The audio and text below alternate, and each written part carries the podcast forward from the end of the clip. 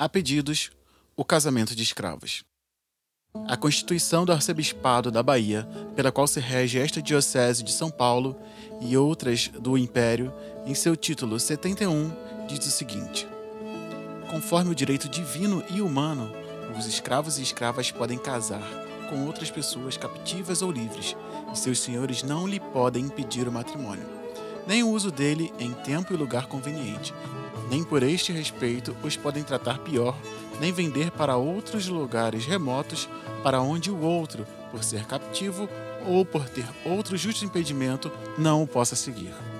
E fazendo o contrário, pecam mortalmente e tomam sobre suas consciências as culpas de seus escravos, que por este temor se deixam muitas vezes estar e permanecer em estado de condenação. Pelo que lhe mandamos e encarregamos muito, que não ponha impedimentos a seus escravos para casarem, e nem com ameaças e maltrato lhes encontrem uso do matrimônio em lugar conveniente. Nem depois de casados, os vendam para partes remotas de fora, para onde suas mulheres, por serem escravas ou ter outro impedimento legítimo, não os possam seguir. E declaramos que, posto que se casem, ficam escravos como dantes eram, e obrigados a todo o serviço do seu senhor. Mas para que esse sacramento se não administra aos escravos, se não estando capazes, sabendo usar dele, mandamos aos vigários, coadjuntores, capelães e quaisquer outros sacerdotes do nosso arcebispado que antes de receberem os ditos escravos e escravas, os examinem se sabem a doutrina cristã, ao menos o Padre Nosso, Ave Maria, creio em Deus Padre, mandamentos da lei de Deus e da Santa Madre Igreja e se entendem a obrigação do santo matrimônio que querem tomar, e se é a sua atenção permanecer nele, para serviço de Deus e bem de suas almas. E achando que não sabem ou não entendem essas coisas, os não recebam até saberem, e sabendo-as, recebam, posto que seus senhores o contradigam tendo primeiro as diligências necessárias, as denunciações correntes ou licença nossa para receber sem elas, a qual lhe daremos constando que se lhes impedirá o matrimônio, fazendo-se as denunciações antes que se recebam. E conformando-nos com a bula do Papa Gregório XIII, dada em 25 de janeiro de 1585, mandamos que todos os párocos, quando receberem alguns escravos dos novamente convertidos, em que haja suspeitas de que estão casados em sua terra, posto que não sacramentalmente, com eles dispense, no dito antigo, o matrimônio. Eu sou Nara Dias. Eu sou Henrique Machado. Eu sou Victor Araújo. Eu sou Lucas Maciel. Eu sou Diego Silva. Esse é o podcast Pais Pretos.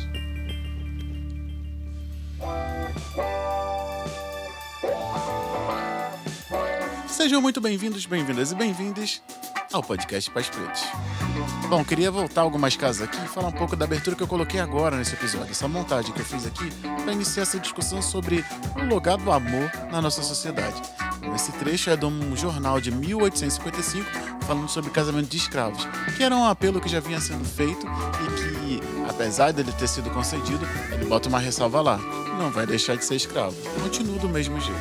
Essa discussão é importante porque a gente, nesse projeto que a gente está iniciando agora com esse programa, chamado O Amor é um Erro, a gente vai tentar se desvencilhar o máximo possível desses padrões de relacionamento eurocêntricos coloniais, que botam as pessoas como um objetivo. A gente está falando aqui de relações, basicamente. Tão colonial é esse olhar que um periódico do século XIX ainda diz o seguinte ao final. Se essas pessoas aparentarem ser casadas de outras terras, isso vai ser invalidado e eles vão ser casados pela igreja as trocas que eu propus para esse mês são para a gente fazer uma reflexão a respeito de quão colonizado é o nosso olhar a respeito das nossas próprias relações. Isso não significa que a gente tenha que adquirir outro modelo de relacionamento ou nada do tipo. A gente quer trazer para cá uma reflexão a respeito da origem das nossas expectativas, das nossas relações interpessoais, das nossas relações amorosas. Bom, e essa série tem como objetivo fazer com que a gente saia um pouquinho desse círculo que nos é imposto de tantas formas. Desde os desenhos da infância lá, com príncipes e princesas, até os modelos de relação impossíveis que a gente tenta fazer com que aconteça em nome de uma aparência, em nome de uma falsa completude. Então o podcast Pais Pretos vai trazer esse mês essa abordagem. A propósito, eu sou Diego, pai de Benjamin Aurora, a esposa da Tatiane, que me deu uma moral gigantesca para que eu possa finalizar esse episódio a tempo, firmando mais ainda a nossa parceria nessa loucura que a gente inventou aqui que se chama Podcast Pais Pretos. Bom, eu queria compartilhar com vocês a conversa que eu tive com minha amiga Dandara Suburbana. Não conta pra ninguém que o nome dela é Carol.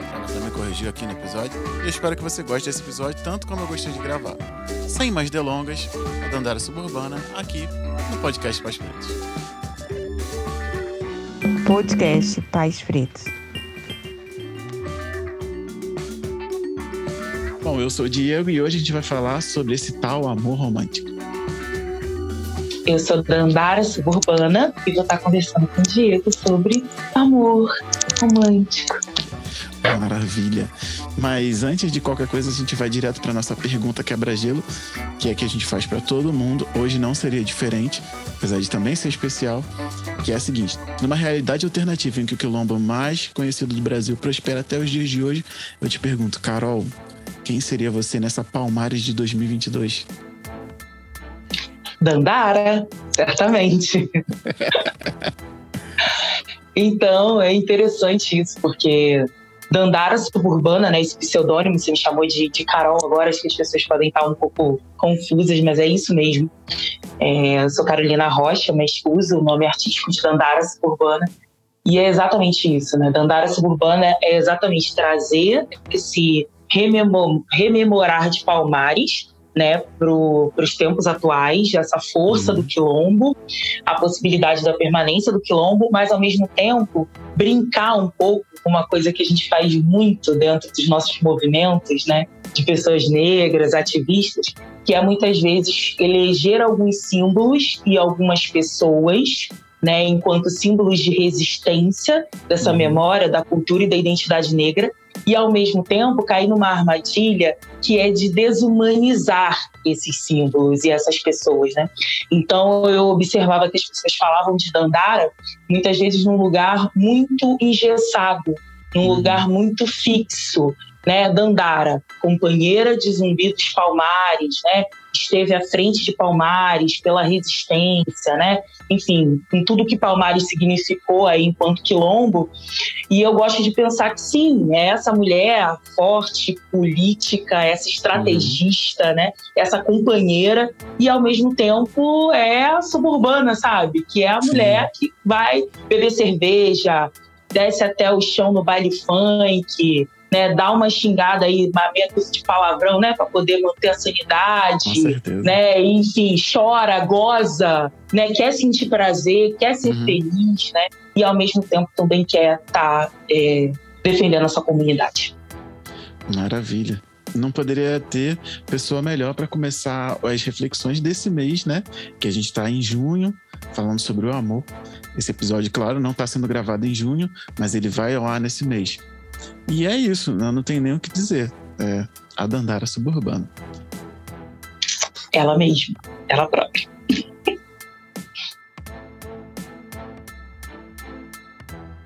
Podcast Pais Pretos.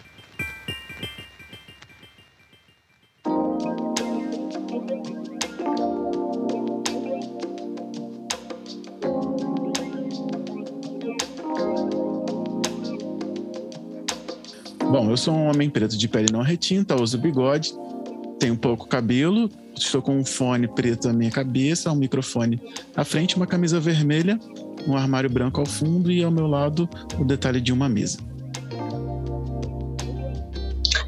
Eu sou uma mulher negra, não retinta, estou com cabelo black, que é castanho escuro com as pontas loiras. Estou usando um batom vermelho, um colar com búzios africano grande. Estou com um macacão verde e branco. E quem é Carol nesse mundo todo? Carol. Carol. Carolina Rocha, da Andara Suburbana e vice-versa, né? Sim. Uma mulher de Xangô, de terreiro, e acho que isso me define melhor do que qualquer outra coisa. Uhum. É historiadora, doutora em sociologia pela Universidade do Estado do Rio de Janeiro, escritora, uh, uma pesquisadora, né, que tanto dentro quanto fora da academia tem se dedicado a temas como racismo religioso, espiritualidade de matriz africana, desde os tempos do Brasil colonial até os dias de hoje, os conflitos, essas tensões religiosas, né, do qual o racismo é o grande pano de fundo, me interessam bastante.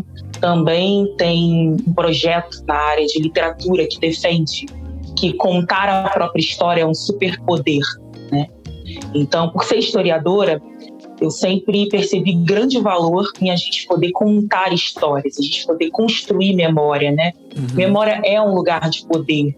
Se a gente pensar na sociedade brasileira, que ela traz, né, com todas as manipulações de discurso que a gente tem, Sim. a gente tem pouquíssimos espaços oficiais, né, digamos assim, aqueles institucionais, né, uhum. né, de memória negra. Né? Então, essa é uma história que a gente está recontando, redescobrindo, ao ponto que também vamos nos descobrindo, né, no meio disso tudo. Então, eu sempre fui fascinada em contar histórias. E durante muito tempo eu comecei contando a minha própria história. Eu era uhum. criança e adolescente.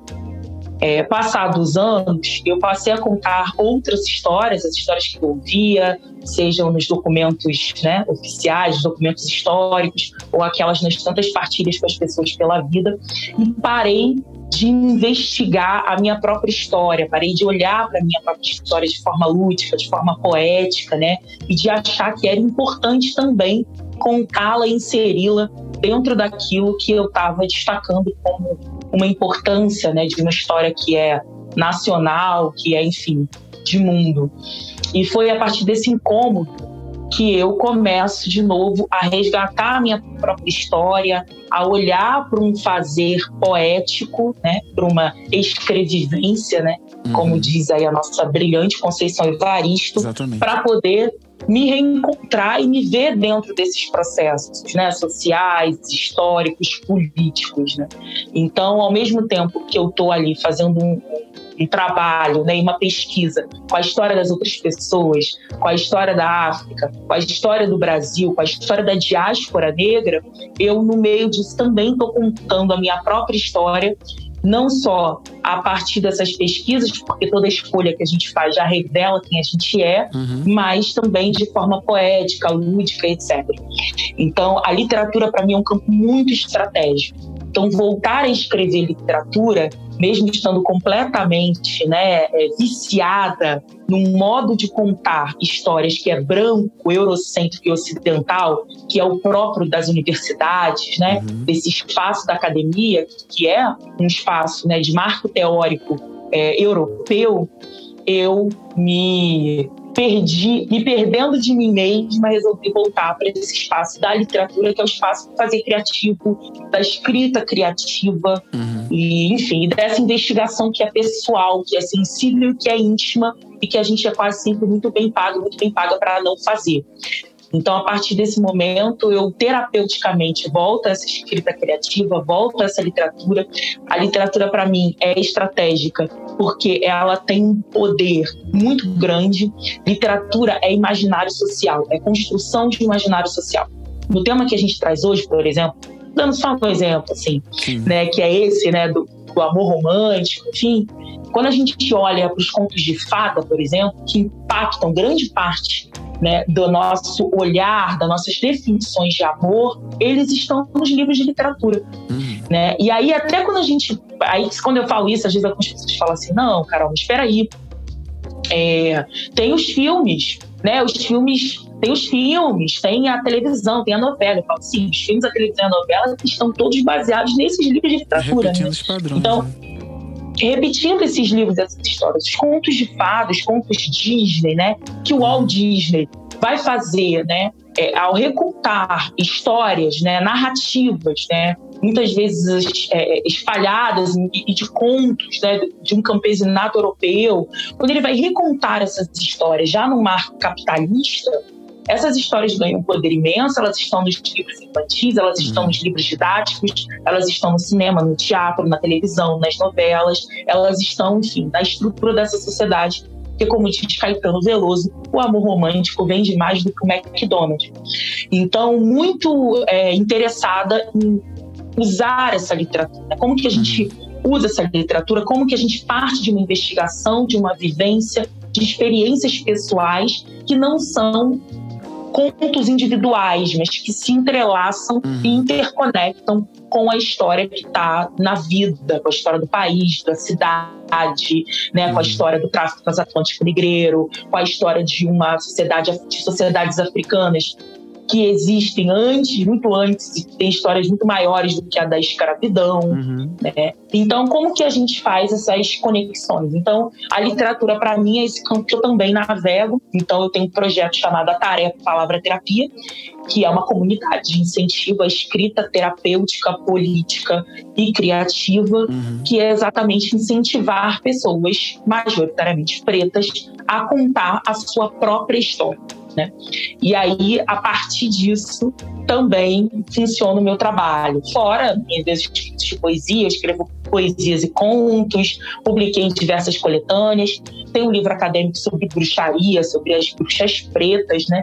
que são as mulheres pretas é, escravizadas no Brasil colonial, que foram processadas e denunciadas por bruxaria e feitiçaria. Então, mulheres majoritariamente né, descendentes, né, ou descendentes diretas, ou elas mesmas africanas, ou já nascidas no Brasil, né, já nascidas na diáspora, uhum. mas com essa descendência africana e também afro-indígena, né, das mais diversas etnias dos povos originários, que estavam praticando aqui nessa terra, nas Américas, a sua magia, né, a sua magia preta, inclusive como resistência ao sistema colonial escravista, e foram processadas, denunciadas, tiveram suas práticas criminalizadas, demonizadas. A história que persiste até o dia de hoje, né?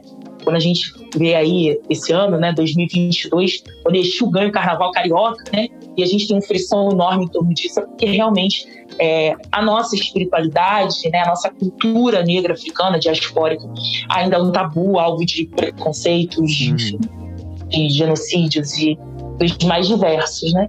Então, eu acho que é isso. Essa mulher preta que está no ativismo, estou na militância, sou uma mulher política, sou uma mulher que gargalha e que goza, é, falo e defendo e escrevo também a poesia erótica, né? Tô, faço aí uma uma defesa né, do erótico enquanto poder na uhum. vida de pessoas pretas, apesar de todos os estereótipos racistas e hipersexualizantes que geralmente nos afastam dessa de falar de prazer, de sexo, de sexualidade, de gozo, de erotismo. Direito, né? Como um direito. Então, eu sou muito fã de Audre Lorde, né? É, enfim, essa semana eu estava com uma, uma, pesquisadora, uma intelectual preta, que é a Angélica Ferrarez, e a Angélica Ferrarez falou assim: ah, eu tenho uns eguns que sopram no meu ouvido. Aí o egum que soprava no ouvido dela era Lélia Gonzalez. Né, que é uma ancestral nossa, intelectual preta, incrível, né? E eu tenho uma que é a Audre Lorde, que mexe comigo em todos os sentidos, porque a Lorde está defendendo a humanidade preta, né? Uhum. Então, sermos mulheres pretas, intelectuais, mães, mulheres, né, companheiras, que gozam, que sentem prazer, que sentem raiva, uhum. né, e que movimentam o mundo, né? Então, é um pouco fruto aí dessas mulheres que eu me sinto e aonde também parte do meu trabalho. Então, eu sou uma pesquisadora de encruzilhada. Eu estou na encruzilhada, a encruzilhada que associa, que está lá com o erótico, que está com as pesquisas acadêmicas, que está no chão da escola, né? Porque para mim educação não é universidade, educação uhum. são vários espaços. Acredito que a gente faz formação e educação em diversos espaços, incluindo a rua. Eu sou uma mulher da rua, isso é uma coisa que eu falo muito. Eu sou uma mulher da rua e uma mulher de casa simultaneamente. Então, eu gosto de estar na rua, eu quero estar no chão da escola, eu estou na militância e no ativismo de pessoas pretas, porque tenho né, uma defesa política, uhum. né, e acredito que a gente precisa disso. E, ao mesmo tempo, eu sou uma assessora política, né, eu ocupo um cargo hoje que é de assessoria política. Enfim, estou transitando, eu estou no trânsito, estou é, nas brechas no, no trânsito e me movimentando por diversos espaços, o que para mim faz absoluto sentido na complexidade do que eu sou. Então é isso. A minha maior, eu falo que eu sou uma escritora preta que fala de racismo e putaria e a minha maior ousadia é defender a vida. E a vida realmente na complexidade da encruzilhada de Exu, né? Que gargalha, que goza, que nutre famílias, que nutre uma sociedade, que compartilha conhecimento, que faz troca, que produz, que uhum. cansa, que chora, que sente raiva, que se entristece, enfim, e que se recompõe com espiritualidade. Então a gente vai para a primeira pergunta da nossa troca, que é a seguinte: ela falando sobre ancestralidade, é claro, é sempre a primeira abordagem que a gente faz, que é, na sua opinião, qual é o papel do amor romântico na sociedade atual? Lucro. Para mim, o grande papel do amor romântico é obtenção de lucro, né? O amor romântico é uma estratégia, né? Um dos pilares da estrutura da sociedade capitalista que é, impulsiona o consumo. Uhum. Né? E aí é o consumo de diversas formas. É o consumo de bens, o consumo de corpos, o consumo de ideias, né? Uhum. Então, é, uma, é, é transformar tudo numa mercadoria só que a gente sabe que mercadorias, né, tem valores, né? então isso tem um jogo também de valores aí, o que está em, em, troca disso, né? Uhum. Então quando a gente olha para todo o imaginário, né, e o discurso construído em torno do amor romântico, tem um ideal de consumo, tem uma fragilização, né, do lugar de família, do lugar de construção de intimidade, uhum. né? Sogum Somé, e aí a gente tem os, os livros né, de, de, de, carteirinha, né? O Espírito da Intimidade, por exemplo, é um desses livros que transformou a minha vida, porque traz uma outra perspectiva de relacionamento, de casamento, de família, de troca, que está fora dessa que é da propriedade do consumo. Uhum. Quando a gente olha para a própria instituição do casamento, né, nesse modelo de sociedade ocidental eurocêntrico, o casamento ele é um comércio, né? O casamento ele está cuidando da herança das famílias, cuidando assim de patrimônio familiar, uhum. né? Então as pessoas não casam é, é, por esse amor romântico, né? As pessoas casam para poder preservar, aumentar, né? Somar os seus patrimônios, né? O que é profundamente comum hoje em dia ainda, né? Uhum. Ainda que muitas vezes é, a, a narrativa ela pode aparecer de formas diferentes mas às vezes você chega no mesmo lugar, né? E tem uma outra questão também que me incomoda muito, né, no amor romântico, enfim, é, e nessa busca, né, que é uma busca incessante, porque ele vem de algo que não existe, né, que não é uhum. real. Uhum. Né, quando a gente olha para o espírito da intimidade, a gente está falando de, de, uma construção. Né? A Sobun Somé ela fala que um relacionamento né, é, uma, é subir uma montanha. O que, que é o subir da montanha? Você começa no baixo, né? Você começa subindo essa montanha e aos poucos você vai cada vez alcançando um lugar maior. Né? Uhum. Então você sobe uma montanha, o relacionamento, nessa perspectiva que é africana, é um percurso. É muito mais sobre o percurso do que sobre a chegada. Sim. É muito mais sobre a caminhada que se faz junto do, do que sobre o ápice. Né?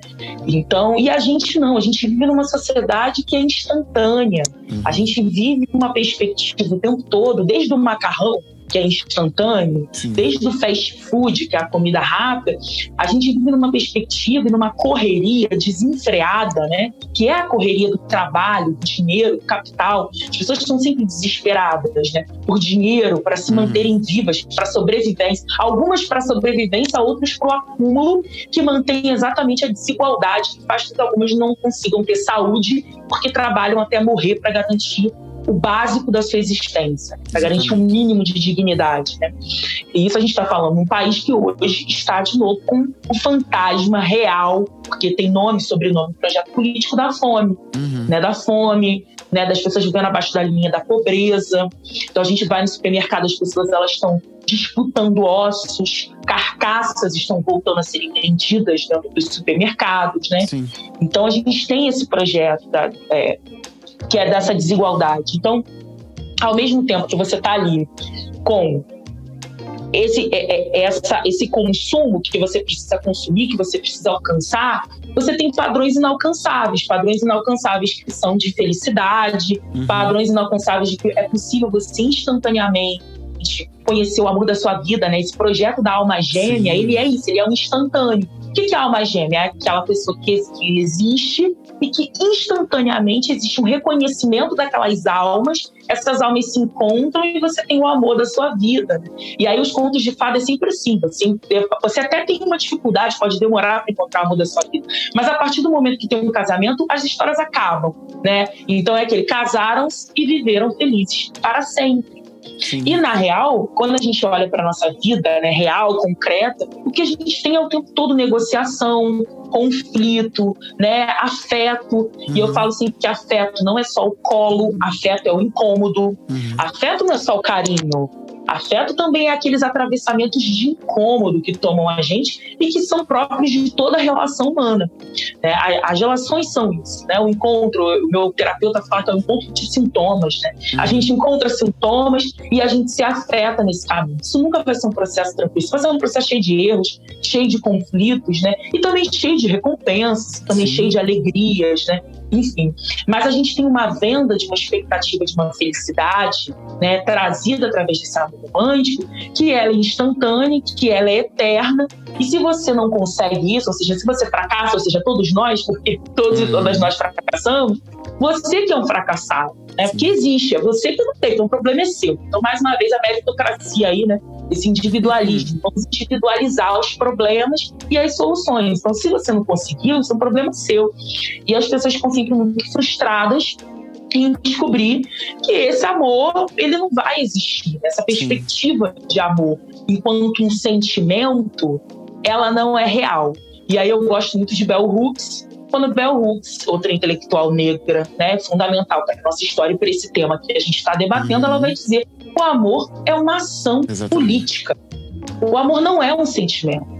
Né? Porque esse lugar de sentimento coloca o amor como se fosse, eu sempre brinco, né? Falando assim, é como se fosse um download, né? Você tá aqui, de repente, baixou o sentimento, uhum. aqui baixou o amor, aqui baixou. Então, assim, é algo como se fosse instantâneo, né? Você coloca como, ou seja, basta sentir. E no caso do amor, não basta sentir. E no caso do amor entre pessoas pretas, que são completamente desestruturadas de rede de uhum. família, de afeto, aí é que não basta mesmo essa definição de que é um sentimento que basta você sentir, ou você tem ou não. Isso não faz sentido pra gente. Uhum. Nós vivemos as nossas relações desestruturadas. Né? Nós vivemos nossa história, não é só apenas sobre um tráfico transatlântico negreiro, sobre um passado escravocrata. Nossa história negra é muito maior e anterior a isso tudo. Mas uhum. fato é que vivemos há pouquíssimo tempo, que a escravidão foi ontem, né? ontem mesmo, porque ainda existem uhum. pessoas hoje sendo escravizadas, trabalhando né, em condições análogas à escravidão do Brasil, né, principalmente as trabalhadoras domésticas. Uhum. Então a gente está falando de um passado de ontem, hoje, agora, né, que está aqui na nossa porta e no qual a gente teve famílias inteiras desestruturadas, famílias, Sim. reinos, cidades, sociedades desestruturadas. Então, com uma perspectiva de um ideal, né, que é um ideal colocado como padrão de normalidade, de beleza, de inteligência, que é muito distante do que são os nossos corpos, tanto do Exatamente. ponto de vista estético, quanto do ponto de vista da espiritualidade, quanto do ponto de vista da corporeidade, quanto do ponto de vista da produção de saberes e conhecimento. Então a gente ficou refém de uma história única, como diz Chimamanda, né, que é a história única ocidental, que conta a partir da versão deles a história do mundo inteiro. Então, esse ideal para nós ele não é possível. A gente está falando de pessoas que tiveram filhos retirados, maridos e esposas. Quando eu estou lá nos arquivos, por exemplo, da Inquisição, do Tribunal da Inquisição, que foi um tribunal régio religioso, né, criado para perseguir, né, é, punir, né, pessoas que cometiam heresia. O que, que é heresia? Um crime de fé e o que, que podia ser crime de fé, Carol? Absolutamente quase tudo que contrariasse a lógica uhum. colonial branca eurocêntrica. Né? Então, isso vai desde a sodomia, por exemplo, que é o sexo por vias não naturais, entre aspas, uhum. né? a definição da época, ou seja, sexo anal, né? Até, por exemplo, bruxaria e feitiçaria, onde estava incluída toda a nossa cultura, as nossas Sim. práticas, ritualísticas ou não, né, de origem afro-indígena, uhum. até, por exemplo, outras né, religiões, como os judeus, os muçulmanos, né, e várias outras coisas. Então, se você não fosse, né, não fosse cristão, não seguisse esse cristianismo, né, e não tivesse ali perfeitamente enquadrado, né, dentro do que essa essa perspectiva deseja, né, coloca regra, você é um herege, você é um criminoso. E nós, enquanto pessoas pretas, sempre seremos criminosos. Porque nós nunca estaremos dentro dessa expectativa, desse padrão. Uhum. Por mais que a gente se esforce em práticas para alcançar isso, a gente nunca esteve. Então, nós estávamos lá ocupando aí longa parte da documentação que processa pessoas no Brasil colonial. Dentro desses arquivos, a gente tem, por exemplo, mulheres pretas, né, dentro da casa senhorial, que eram aquelas que estavam muitas vezes, as que trabalhavam dentro da casa senhorial, estavam fazendo é, comida, trabalhando nos serviços domésticos, né, que essas, enfim, que os brancos nobres não poderiam fazer, não faziam nenhum trabalho com as mãos, nem mesmo tomar o próprio banho, né, porque isso era uma atividade considerada desonrosa. Então nós estávamos lá dando banho, criando, sendo as amas de leite, né, criando essas crianças, enquanto os nossos filhos estavam sem amparo, proteção Exatamente. e cuidado. Enquanto os homens, os maridos, os irmãos, os companheiros estavam sendo açoitados em tronco. Né? E muitas vezes eu peguei processos, denúncias de mulheres pretas que estavam, por exemplo, utilizando comida. Comida é magia, comida é feitiço, comida é poder, né? A gente sabe disso. Uhum. Numa sociedade capitalista, por exemplo, eu falei do miojo, não foi à toa, né? Do macarrão instantâneo, porque um dos projetos de genocídio passa pela alimentação, passa pela nutrição. Essa comida industrializada, venenosa, é um projeto de destruição em massa, uhum. né?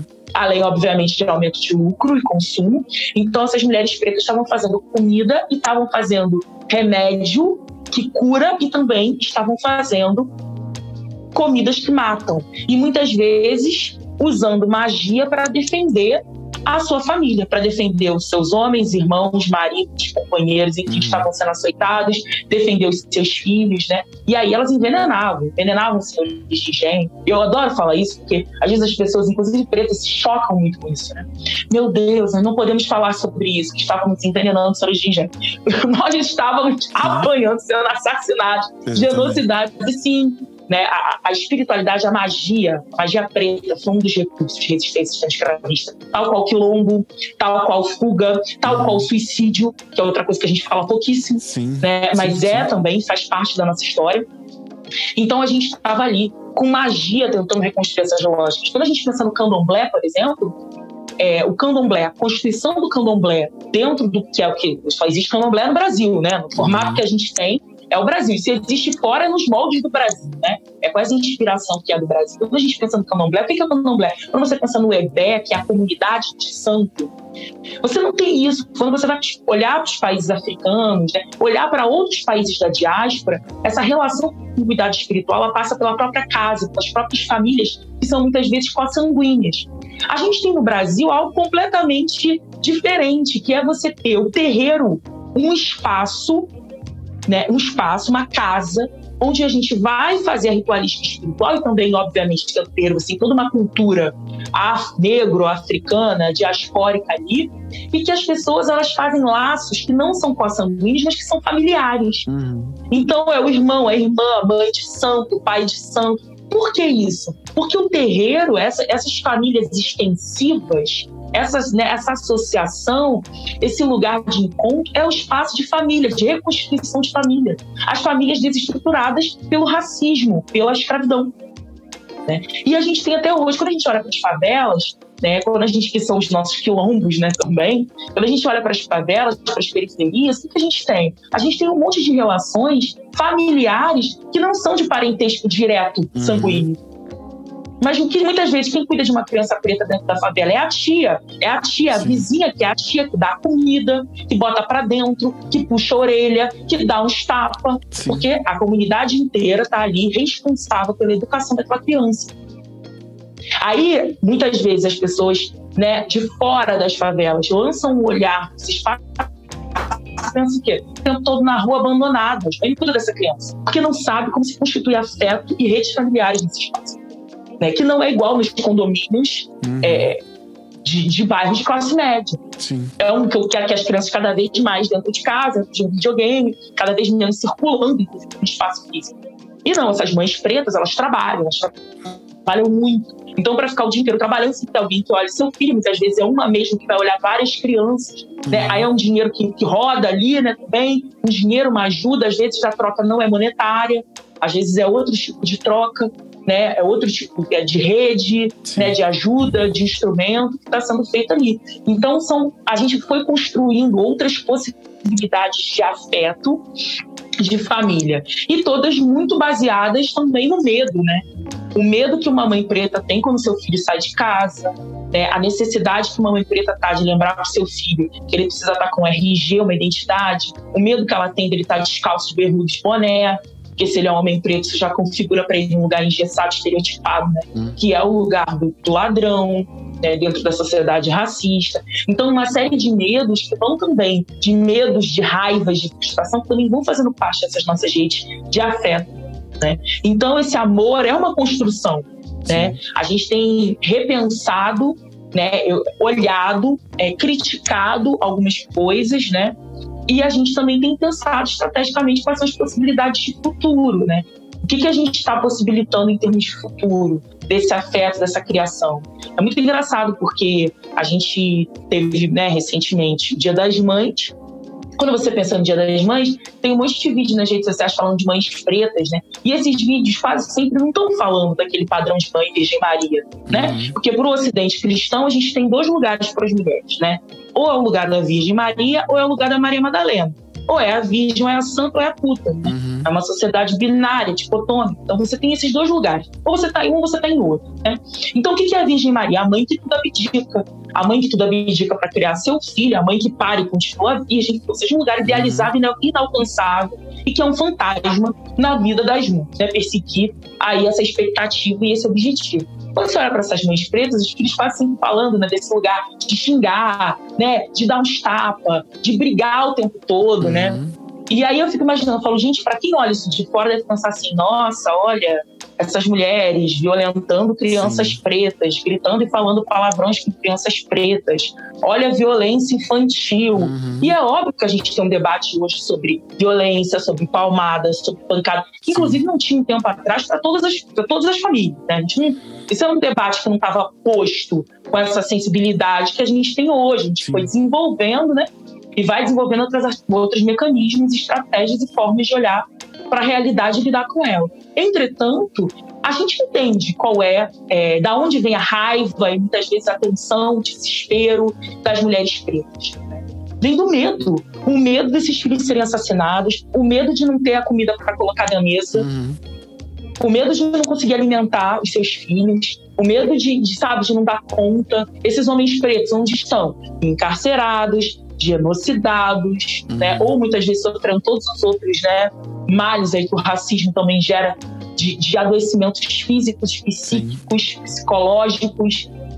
Então, assim, peraí, né? É, é, uma, é uma bomba relógio, uma panela de pressão, uma tensão permanente. Né? Então tem um pouco também de, de mostrar uma dureza da vida. Olha, a vida é dura.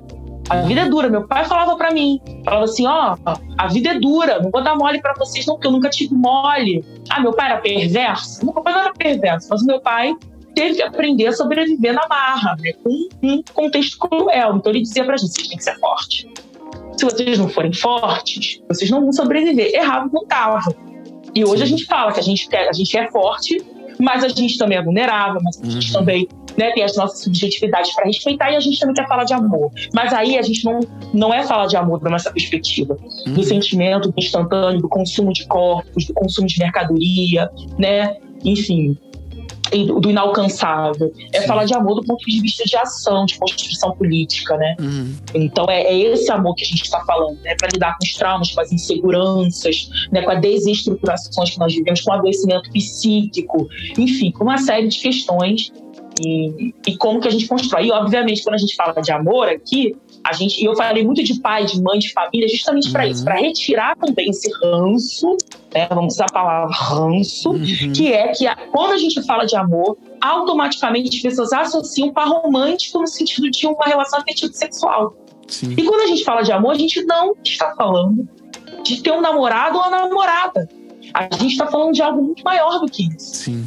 Amor perpassa a gente de muitas outras formas.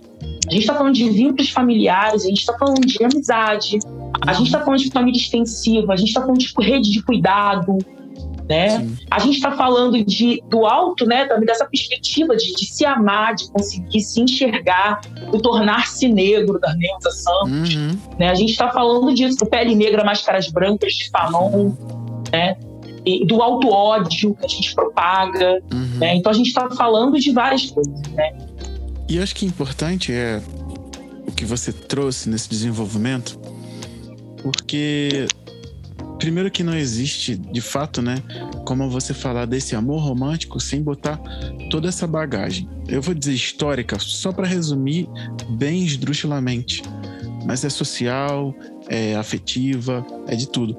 Então, assim, é para pessoas pretas entenderem que simplesmente esse conceito de amor romântico, ele, por, por mais que tenha sido provado, né, que não é alcançável, por mais que possa parecer bobo que eu vou dizer, ele é inalcançável.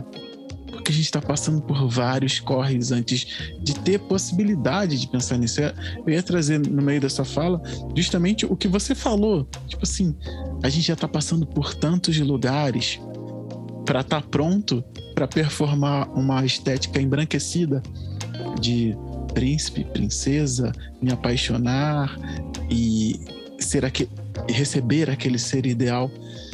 E a gente, você falando de amor, né? A gente tá bem fudido. E não é, na, não é na, no, no lado bom da palavra.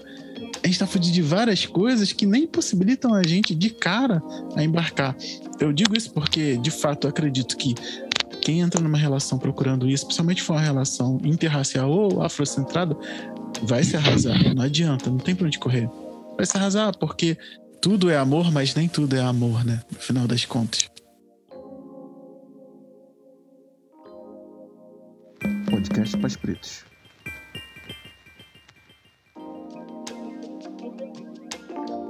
Eu achei brilhante que você passou por vários pontos do que a gente já queria falar, né? Isso já vai deixar a gente numa pergunta bem mais à frente, porque eu nem faço, nem faz sentido eu perguntar outras coisas aqui. Então eu vou pular para a segunda pergunta do segundo bloco, que a gente já entrou em pretitude muito bem, inclusive.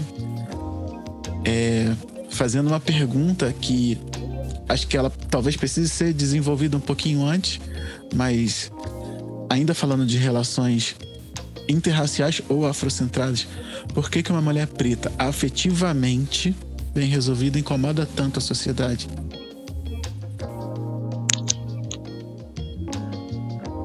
A gente tem medo, a sociedade que a gente vive, que nos inclui, né? A gente tem medo do poder. Por que, que a gente tem medo do poder? Porque poder não é apenas essa concepção que a gente tem dentro do Ocidente enquanto uma força é, que está incidindo de forma hierárquica sobre outra pessoa, né? Uhum. de forma verticalizada, hierárquica, desigual. Né? A gente tem uma tradução de poder muito enquanto desigualdade, por causa do contexto que a gente vive. Né? A gente uhum. aprende que poderosos são aqueles que estão quase sempre pisando na cabeça dos outros. E o poder é inacessível, né? exclusivo. E o poder para nós é algo quase sempre acessível porque está ligado aqui a meios de produção e está ligado a dinheiro, está ligado a recursos econômicos, a moeda monetária. E a gente não detém os meios de produção dentro dessa sociedade, enquanto população preta. Ainda que sejamos nós que fazemos o movimento econômico da sociedade, porque é a gente que está trabalhando, Sim. é a gente que está movimentando, produzindo bens, é a gente que está movimentando moeda, né? é a gente que circula, né? é a gente que faz o capital girar, mas a gente não detém os meios de produção. Então, isso é, enfim, uma desigualdade imensa. E quando a gente uhum. pensa em poder, a gente pensa nesse lugar. Né? E o poder está, sim, ligado à moeda monetária, está né? ligado a dinheiro, também está ligado a prestígio, né? Uhum. Prestígio social, que nós também, enquanto população negra, não temos, né, em maioria, afinal, não somos herdeiros de famílias tradicionais, Exatamente. que trazem seus brasões, suas heranças simbólicas. Né? A gente está uhum. falando de herança financeira e também simbólica. Como a gente tem, por exemplo, a família real brasileira, né? Está até hoje aqui no Brasil ostentando né, o seu capital simbólico de família real. Em termos de dinheiro financeiro, ele é muito inferior, inclusive, a alguns empresários, comerciantes que estão de sobrenomes muito menos pomposos. Uhum. Mas e o capital simbólico que isso, que isso traz, né? Então a gente está falando de muitas coisas em jogo quando a gente pensa em poder. Só que poder, ele não é apenas o exercício da desigualdade. Quando a gente vai para sociedades africanas, a gente tem poder enquanto responsabilidade. A própria noção de hierarquia, ela é uma noção de responsabilidade. Quando você tem poder, você se responsabiliza. Né? E por que essa palavra é tão importante de responsabilidade? Porque Bell Hooks, quando ela está falando que amor é ação, ela fala que é importante colocar o amor no lugar da ação, não do sentimento, justamente porque quando eu penso em ação, eu penso em quê? Responsabilidade. Uhum. Se é uma ação, eu tenho responsabilidade sobre isso. Não depende do outro, eu não estou ali, princesa, né? Enfim, dama, princesa, campesina, virgem, inocente, esperando o meu príncipe branco no cavalo branco chegar para me salvar. Uhum. Não tem esse lugar passivo dentro de uma perspectiva de amor enquanto ação. O lugar da ação é um lugar ativo. Ou seja, se eu quero amor, eu vou construir as possibilidades disso existir. Óbvio que a gente sabe que isso não depende unicamente de individualidade. Uhum. A gente está falando de uma coletividade. Por isso que a gente está gravando um podcast sobre isso. Que a gente não está falando de amor na perspectiva individual, a gente está falando certeza. de projeto político. Exatamente. A gente está falando de coletividade, de comunidade. Então a gente está pensando isso em comunidade, porque depende de todos e todas nós, né? Depende de como a gente vai encarar isso. E também, obviamente, cada um vai ter que lidar aí, eu sempre falo isso, com seus processos internos, o que por muitas vezes vai demandar procurar recursos específicos. E aí cada um, cada uma vai saber lidar com isso. Recursos específicos vai ser né, a mãe de santo, o ebó, né? Uhum. Ebó que é uma tecnologia de transformação né, de energia, é uma tecnologia de transformação energética, né, de mudança de comportamento também. Vai depender das mudanças de comportamento, vai depender de uma terapia, enfim, existem né, várias dimensões aí. Uhum. Eu sempre falo que o micro, o macro, o individual e o coletivo estão o tempo todo em interseção na encruzilhada. Né? Então a gente vai buscar os nossos recursos né, de forma mais pessoal, que uhum. muitas vezes são necessários diante de todas as barbáries que a gente vive, que incidem sobre nós, e a gente também vai buscar recurso coletivo. E quase sempre, eles estão sempre em diálogo, em interseção. Né? Então tem os nossos espaços, né? Curativos com coletivos, tem uhum. os espaços pessoais, enfim, a gente vai descobrindo essa possibilidade de recurso, ainda que é, a gente saiba que alguns recursos são negados para nós, como, por exemplo, da moeda monetária, né? o que também nos afasta de muitas possibilidades. Sim. Mas a gente tem outros, né? temos instrumentos, temos nossas, nossa força de ação, temos as nossas redes. Sem rede a gente não sobrevive, nem é possível. Por isso que eu falei de família no terreiro, de família na favela, uhum. de família na periferia, etc. Então, quando a gente vai para essa perspectiva do poder enquanto responsabilidade, que é o princípio da hierarquia também, das famílias e das sociedades africanos e do próprio candomblé, né? A princípio, a hierarquia, os cargos né, religiosos, eles estão ligados a isso, você ter mais responsabilidade. Ainda mais porque dentro dessa perspectiva, a hierarquia está ligada ao tempo. Né? Quanto mais tempo, não à toa, os idosos, os mais velhos, os anciãos, são muito uhum. respeitados, porque eles passaram mais tempo. Então, eles têm mais sabedoria, eles têm mais acúmulo de experiência, né? precisam ser respeitados por isso. E eles também têm mais responsabilidade, porque quanto mais saber, quanto mais você sabe, mais responsabilidade você tem. Uhum. Né? Porque ninguém tem conhecimento para deixar guardado debaixo do sofá, debaixo do colchão, né? Quando a gente tem conhecimento, saberes, a gente tem um poder, um poder que é para ser partilhado. Porque o princípio do axé, da energia vital, é esse. Quando eu compartilho o que eu sei, eu multiplico. Sim. Então a gente está fazendo muitas trocas. Isso é um princípio de multiplicação. E aí, quando a gente se ressente do poder, né? E, e acha que a gente tem um como muito grande, né? É nessa sociedade com o poder que fora desse lugar branco, masculino, cristão, eurocêntrico, a gente acaba tendo um incômodo com isso, né? Uhum. Então, eu acho que as pessoas, elas, a gente tem medo do nosso próprio poder, porque a gente também tem medo da responsabilidade que esse poder nos traz, e a gente muitas vezes tem medo de quem a gente olha enquanto poderosa. Então, esse lugar das mulheres poderosas é um lugar de temor, muitas uhum. vezes. Peraí, né? Que lugar é esse? E é um lugar de responsabilidade coletiva. Sim. Então, eu acredito muito que a gente precisa encontrar o nosso próprio poder, que a gente precisa, como diz Macota Valdina, né? pegar o nosso feixe de sol, porque cada um, cada uma tem um feixe de sol, que a gente nasceu para ser feliz, né? A gente nasceu para, enfim, o objetivo maior tem que ser a gente poder existir, ser feliz, uhum. e a gente tem encarar os lugares que a gente precisa ocupar.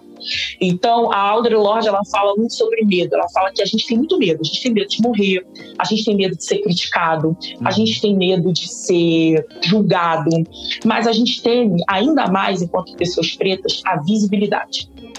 Entretanto, a visibilidade ela é um princípio de existência. Ninguém, uhum. ex, ninguém está vivo e viva verdadeiramente se não for visível. Então, a gente encarar esse lugar da visibilidade que a gente aparentemente parece que nos expõe muito, né? E quando a gente pensa em poder, a gente também está falando disso, né? De visibilidade. Quase sempre quando a gente olha para uma pessoa que a gente acha poderosa, é uma pessoa que se destaca de alguma uhum. forma, né? Que a gente consegue ver um destaque, que a gente consegue ver enfim, um lugar marcado. E aí a gente se ressente disso, porque a visibilidade para a gente está com uma sombra de exposição. Sim. Então, para a gente se expor, parece muito perigoso. Mas a Audrey fala assim: olha, nós já estamos expostos, nós já estamos expostos. Existe um alvo na nossa testa, existe um alvo no nosso peito. Não há nada que vá nos deixar não expostos nesse tempo. Na nossa existência, enquanto a gente está vivo, não há nada. A gente não vai resolver isso. Então, a gente pode aproveitar a visibilidade a nosso favor. E aí é uma visibilidade que ela não vem pela despersonalização que o racismo cria, pelas imagens engessadas estereotipadas uhum. que o racismo cria, mas que vem pela potência da nossa complexidade. Então, colocar essa complexidade em jogo, saber o nosso lugar de poder é, e conseguir se responsabilizar pelas trocas que a gente deseja fazer e respeitar as nossas subjetividades, é, eu acho que é uma, uma, um caminho né, para que a gente tenha menos medo e mais ação, portanto, menos medo e mais amor, sabe? Então, é sobre isso, né? E aí esse lugar também de autonomia, porque as pessoas, todas as vezes que eu ouvi alguém dentro de uma relação, aí vou restringir, né? Uma relação mais afetiva sexual, dizendo que tinha medo de mim, e eu já ouvi isso algumas vezes, essa pessoa quase sempre estava falando de um lugar de autonomia e independência. Hum né? Ou seja, num lugar de, de, de não depender, não possibilite, não ver ali uma ponte para uma, uma dependência, né? Ou seja, uhum. você é muito independente, você é autônoma, né? Tem sua casa, tem Sim. seu trabalho, tem sua vida, né? né? O nome no Serasa, ok, o nome no... Enfim, corta. Uhum. O nome da SPC, tudo bem, mas tudo bem, mas tá aí, né? Com dívida sem dívida, mas tá aí movimentando as coisas, criando as coisas que você acredita, chorando em posição fetal quase sempre também, Sim. mas tudo importante bem. Pra vida mas continua importante para a vida adulta, mas continuando com vontade às vezes de correr, né? Gritar mamãe socorre, mas continuando. E, e porque a gente constrói uma relação de afeto, de amor, dessa perspectiva do amor romântico, ela é de codependência. Uhum. Só esse lugar passivo. Eu espero um outro para poder me salvar. Eu espero alguém que vai me salvar de todos os problemas. Alguém que vai chegar na minha vida e a minha vida vai se resolver inteira. E eu não me responsabilizo, eu não encaro o meu próprio poder de resolver a minha vida e eu não me responsabilizo pelo poder que eu tenho, das escolhas e das ações que eu vou fazer na minha vida, e eu espero uma outra pessoa para dar conta disso, isso é um lugar de codependência. E o que, que o capitalismo e a sociedade racista, racista quer? Seres dependentes. Dependente de remédio, depend, seja ele lícito, ilícito, dependente de veneno, de comida envenenada, dependente de consumo, dependente de sempre estar em busca de algo inalcançável, portanto a gente vai estar sempre consumindo mais, porque nunca parece que a gente vai se saciar, porque a saciedade é sempre um ideal muito distante, um ideal de felicidade que não existe, um ideal de amor que não existe. Então a gente está sempre consumindo ou se entorpecendo para poder dar conta de algo que é um que a gente sente que é um vazio. Porque na verdade não, esse vazio não existe, o que existe é que a gente está entupido. E entupida até o talo de merda. Uhum. De merda branca, cristã, ocidental, né? Que tá ali dizendo pra gente que a gente não é suficiente e que a gente precisa de uma relação para existir. E a gente não precisa de uma relação para existir, a gente precisa de uma relação para construir. Isso é uma diferença muito grande. Né? E construção é trabalho. Trabalho é processo. É estrada, é caminhada, é percurso. Uhum. Né? Enfim. E, e, isso a gente faz também com prazer, né? Uma perspectiva de trabalho e de percurso também que não seja essa de uma exploração total, onde a gente vai só ter a nossa saúde se exaurindo, uhum. mas que a gente possa ter prazer nesse processo, né? Que é outra coisa importante que eu defendo, prazer. que é fundamental, né? Não dá para a gente lidar com uma atividade laboral capitalista, né? Onde realmente o que querem é isso, que é, o prazer é demonizado, o ócio é demonizado, uhum. o lazer é demonizado, tudo isso é demonizado justamente porque a ideia é só o trabalho dignifica o homem. Exatamente. Descan é, carrega pedra enquanto descansa. Mente vazia, oficina do diabo. Todos esses provérbios, esses ditados populares, eles são bíblicos, cristãos e capitalistas. Que eles estão juntinhos ali, o cristianismo e o capitalismo. Uhum. Por quê? Qual é o ideal deles? Dizer que a gente só nasceu para trabalho, que a gente só deve trabalhar. A gente tem uma culpa para espiar, para se livrar, uma culpa de pecado original, Sim. né? E a gente precisa se livrar disso. Como que a gente se livra disso? Sendo escravizado. É isso que querem que a gente acredite. Isso Exatamente. não é verdade. Né? A gente tem sim é, processos trabalhos a serem realizados e a gente pode sim ser feliz, ter prazer, chorar.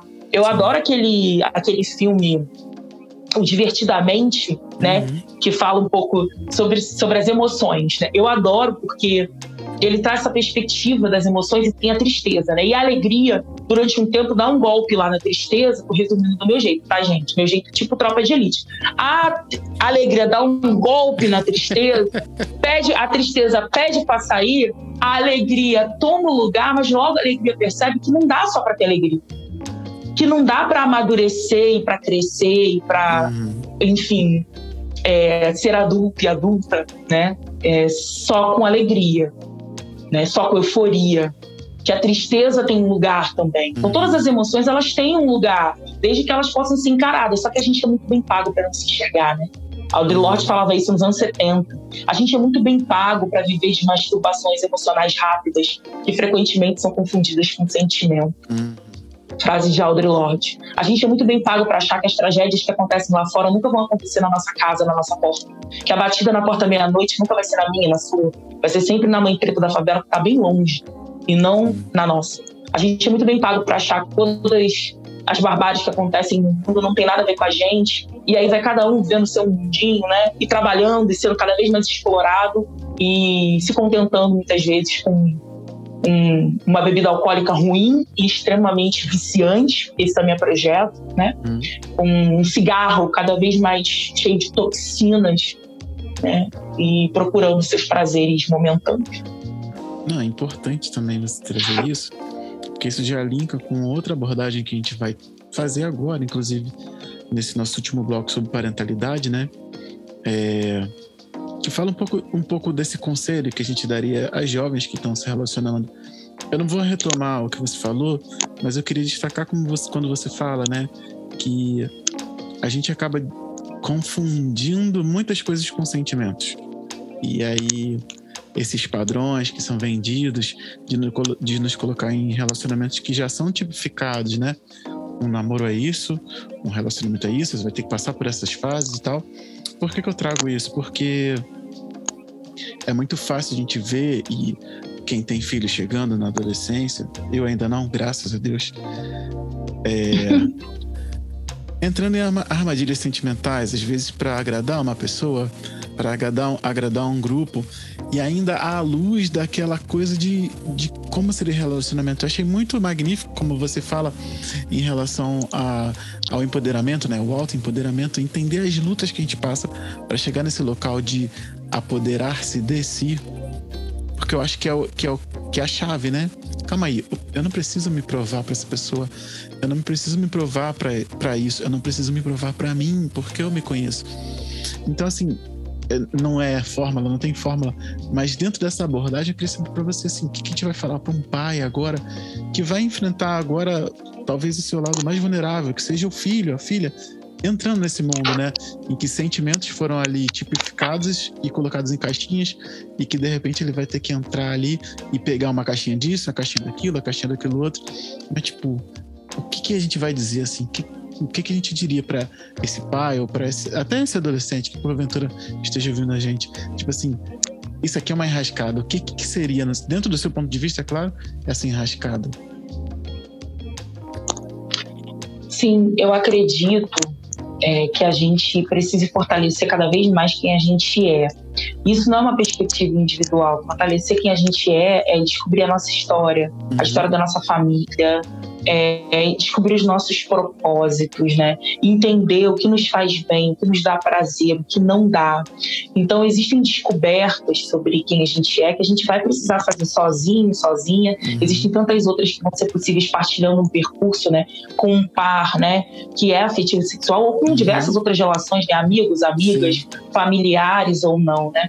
Mas é fundamental, antes da gente perseguir o ideal inalcançável, antes de criar né, essas expectativas né, de padrões inalcançáveis de relacionamento, de estética, né, de pertencimento, é a gente saber quem a gente é, é a gente experienciar a vida e descobrir o que é, né? Eu acho que em relação aos pais é sempre muito complexo, né? É sempre muito complexo porque é o que, nossa, imaginando um pai, eu não sou mãe, né, de de, de, crianças, né? Mas a gente que vive em comunidade, a gente que é preto, a gente tem sempre essa relação extensiva, né?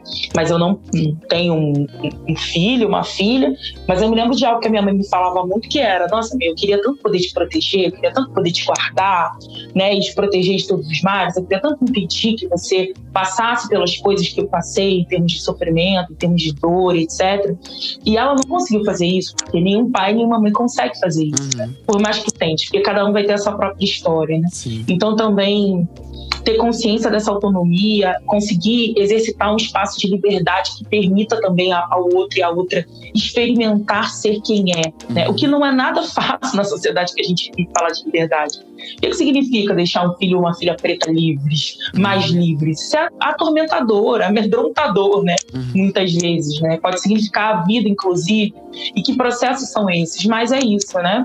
Eu acho que tem uma dimensão subjetiva de cada um, que é experimentar, que é viver, né? E também tem a questão que eu acho que a família fortalece muito, que é fazer com que essa pessoa entenda que ela é a pessoa mais importante da sua vida. Uhum. Né? Então, tem algo que a minha mãe me dizia desde quando eu era criança, que ela falava assim: eu, eu sempre fui uma criança profundamente afetada com a opinião dos outros. A opinião das outras pessoas, a forma como as outras pessoas me tratavam, se reportavam a mim, sempre me impactou de forma muito grande. Uhum. E uma das grandes preocupações da minha mãe era essa: para dizer para mim assim, Carolina, se você ficar o tempo todo preocupada com o que os outros vão pensar de você, preocupada com as definições que as pessoas fazem de você, minha filha, você não vai sobreviver. Porque as pessoas são cruéis, o mundo é cruel, as pessoas fazem definições baseadas em quem elas são. Né? E não necessariamente na realidade. Você cria a sua própria realidade. Minha mãe falava isso para mim, né? E eu me lembro que eu ficava ouvindo ela, não conseguia entender, e obviamente isso não me evitou uhum. de passar uma série de sofrimentos, mas me fez desde cedo começar a pensar muito sobre a necessidade de uma mudança de comportamento nesse sentido. Né? Então, de construir um espaço de segurança, de autoestima, de convicção, em que eu pudesse saber quem eu era. E que a audiência não fosse tão primordial para minha existência, a ponto de conseguir me desestruturar, né? Ou a ponto de conseguir fazer com que eu perdesse a confiança em mim mesma e ficasse vulnerável ao outro, ao que o outro faz de mim, ao que o outro pensa de mim, né? Então, isso foi algo que eu comecei a pensar e ainda que levasse um tempo e tivesse um gap aí né, do pensamento para o comportamento é algo que me marcou muito, né? E eu fico muito pensando sobre isso. Penso assim, gente, que, que lugar é esse que a gente quer que as nossas crianças elas saibam que elas são bonitas, que elas são importantes, uhum. que elas são amorosas, que elas podem que elas são construtoras. Quando a gente fala de história, cultura, enfim, memória, a gente está falando de dizer que elas podem construir, como a gente disse lá no início, ser o que elas quiserem. Uhum. Né? Então, isso dá um poder né? Um poder que nos torna menos refém de um consumo, de uma relação, Sim, de uma consumo. aquisição. De uma aquisição, seja do outro, seja de algo, seja de alguém, né?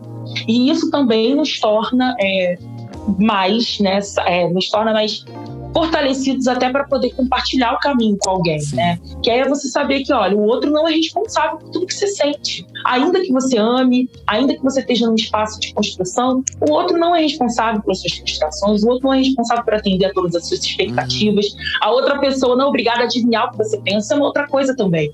Esse espaço de uma perspectiva é, inerte, né? De que o amor vai acontecer uhum. em um dado momento da vida, etc. Isso é muito bonitinho para quem é branco e branca. A gente que é preto, minha linda, meu lindo, ou a gente se movimenta ou a gente toma iniciativa, ou a gente corre atrás também para expressar e saber Uhum. nomear os nossos sentimentos, porque às vezes a gente não sabe nomear o que a gente sente. Sim. Isso é uma dificuldade. Ou a gente se esforça para nomear o que a gente sente, para entender o que a gente sente, ou a gente consegue se posicionar para o outro, impor limites, verbalizar.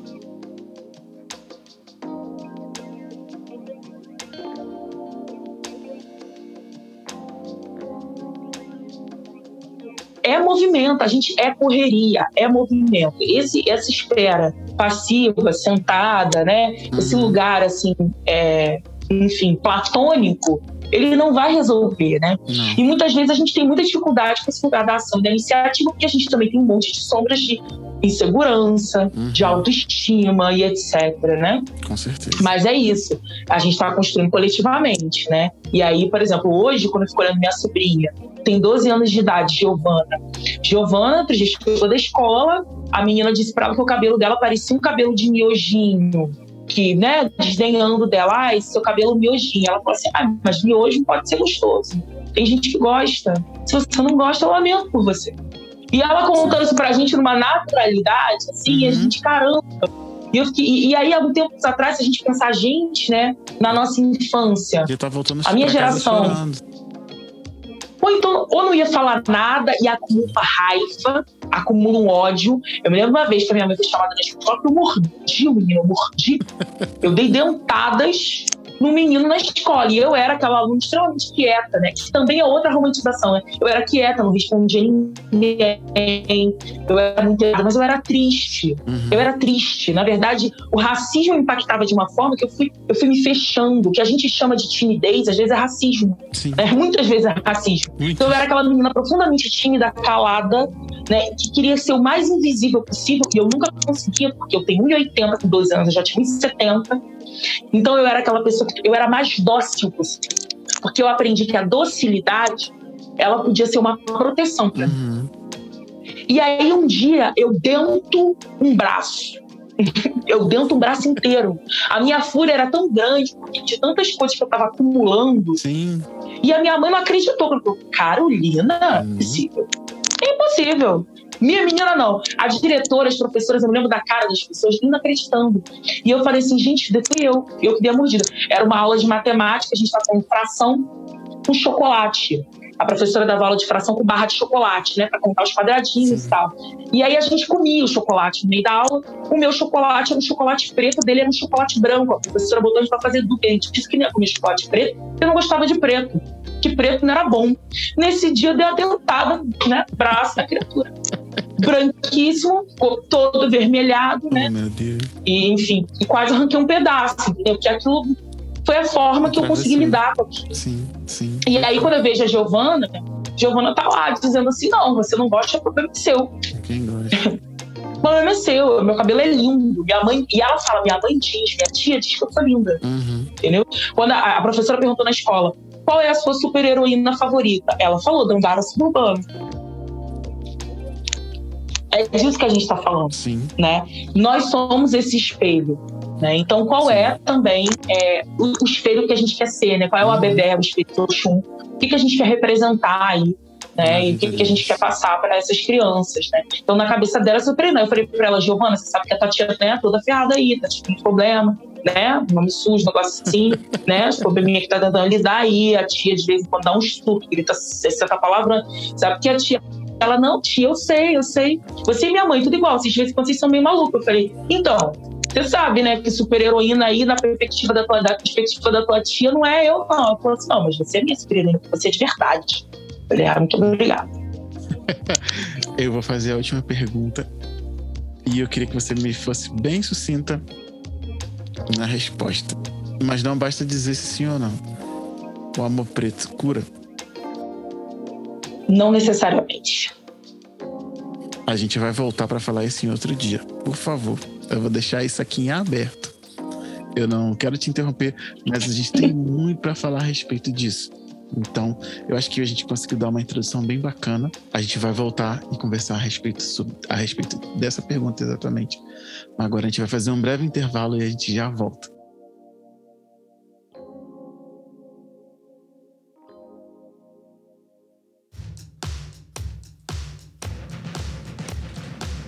Bom, queria te agradecer por ter chegado até aqui com a gente no podcast Pós Pretos, por continuar ouvindo a gente. Eu vi que você chegou há algum tempo, né? Muita gente chegou há algum tempo e continua aqui conosco. Então eu queria te agradecer. Para quem chegou agora com Carol, eu queria dar as boas-vindas e falar, fique por aqui com a gente também. Tenho certeza que algum conteúdo nosso vai te agradar. No episódio de hoje eu queria agradecer especialmente a Marina França, que passou a habitar o grupo seleto dos apoiadores do podcast Paz Pretos, e ela ajuda esse podcast a chegar a mais gente, com as projeções de postagens, com a melhora dos nossos equipamentos e a melhora das nossas pesquisas. Bom, se você tiver condições, a partir de cinco reais você já consegue apoiar o podcast Paz Pretos lá no apoia.se barra podcast Paz Pretos.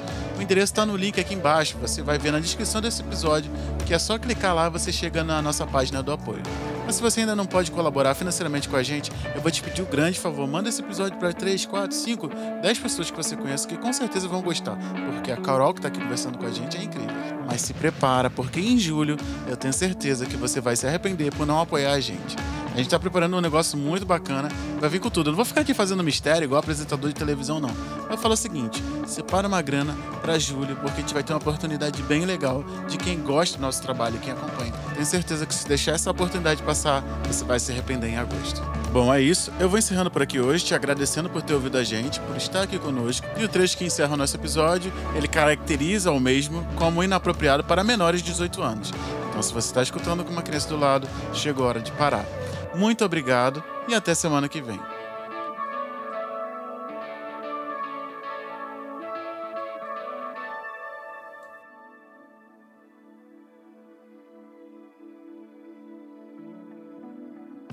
Bom, então a gente volta agora do nosso intervalo e Carol vai encerrar pra gente, por favor, Carol.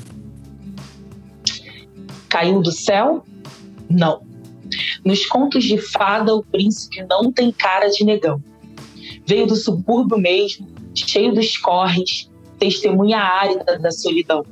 Perdeu os pais na infância, nunca nem conheceu o irmão. Os amigos todos desaparecidos debaixo de caveirão. Sente um vazio imenso que noites sexo e festa jamais preencherão. É do tipo que estende as mãos. Às vezes exagera na cerveja, nas brigas e na confusão. Camadas e camadas de ilusão para esconder essa tristeza. Boca farta, bom de ginga, desfaz a cama e ainda cozinha. Chegou me falando de ervas, ancestralidade e astrologia. Não teve joguinho. É coisa de pele preta em sintonia. Morde minha barriga e me olha como se fosse a mulher mais linda. Toca delicadamente minhas estrias. Diz que é capaz de se ver em cada linha. Fala bobagem no pé da minha orelha, enfia a língua em uma dezena de poesias. Vê coragem nas assimetrias. Eu não sou sua nega, mas veja, ele chupa como ninguém minha buceta. Depois me come enquanto me beija. Não me prometeu nada, não me pediu um namoro ou coisa que valha, não me trouxe nenhuma treta. Pode ser que a gente se encontre semana que vem ou que nunca mais se veja. Sem salvação, troféu ou cura de igreja. A profundidade mora na leveza.